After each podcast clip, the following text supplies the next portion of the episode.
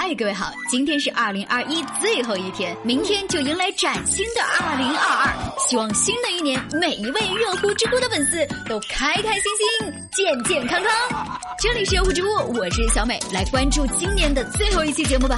知乎热榜第三名，网约车持续偏离路线，致女乘客跳车。十二月四号深夜，乘客魏女士打车呢，从火车站返回家里。但是这乘车期间，司机驾车的路线却持续偏航。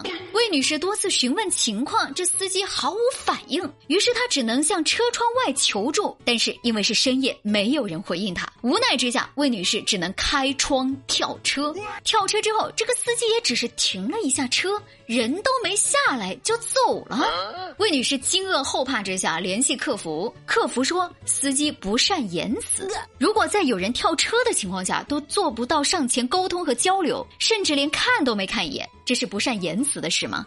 而且从乘客描述的情况来看，这也不是言语层面的问题。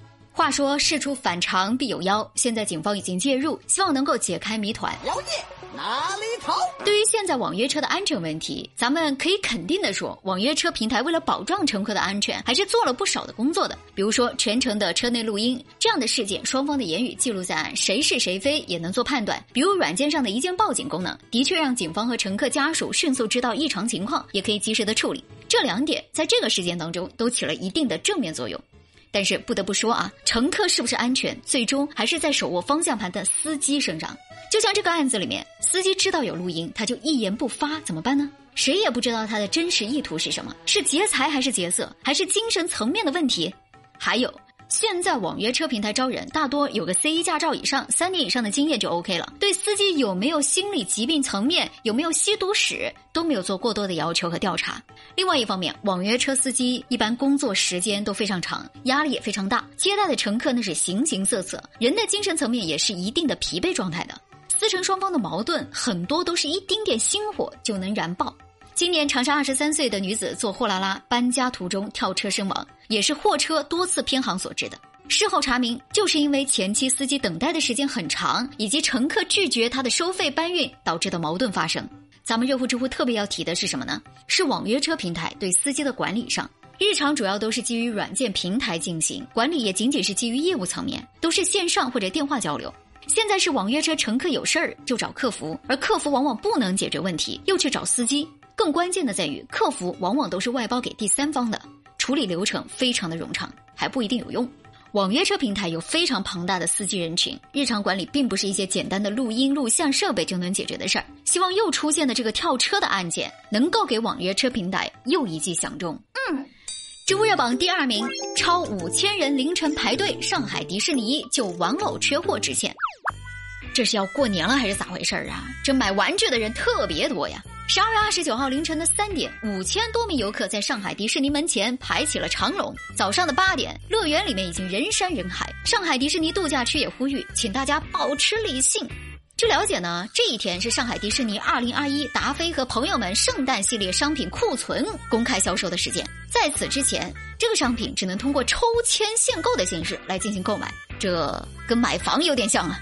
上海迪士尼客服介绍啊，这个系列六个玩偶加六个钥匙扣，定价是两千一百四十八元。而在二手市场，这个玩偶已经炒到了八千五百块钱，翻了四倍。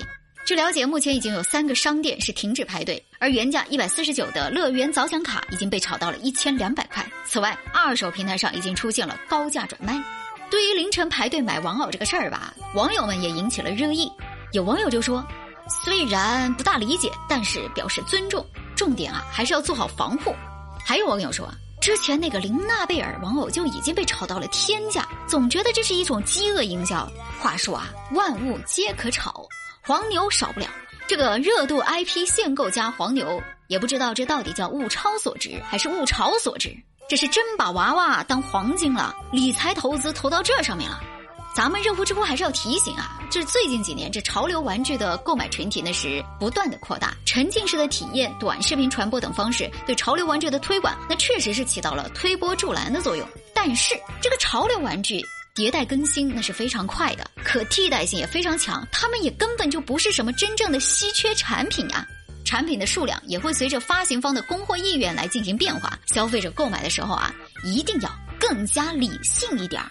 不就是个娃娃吗？你等着，咱们热乎知乎要是出周边，那必须是人手有份，好吧？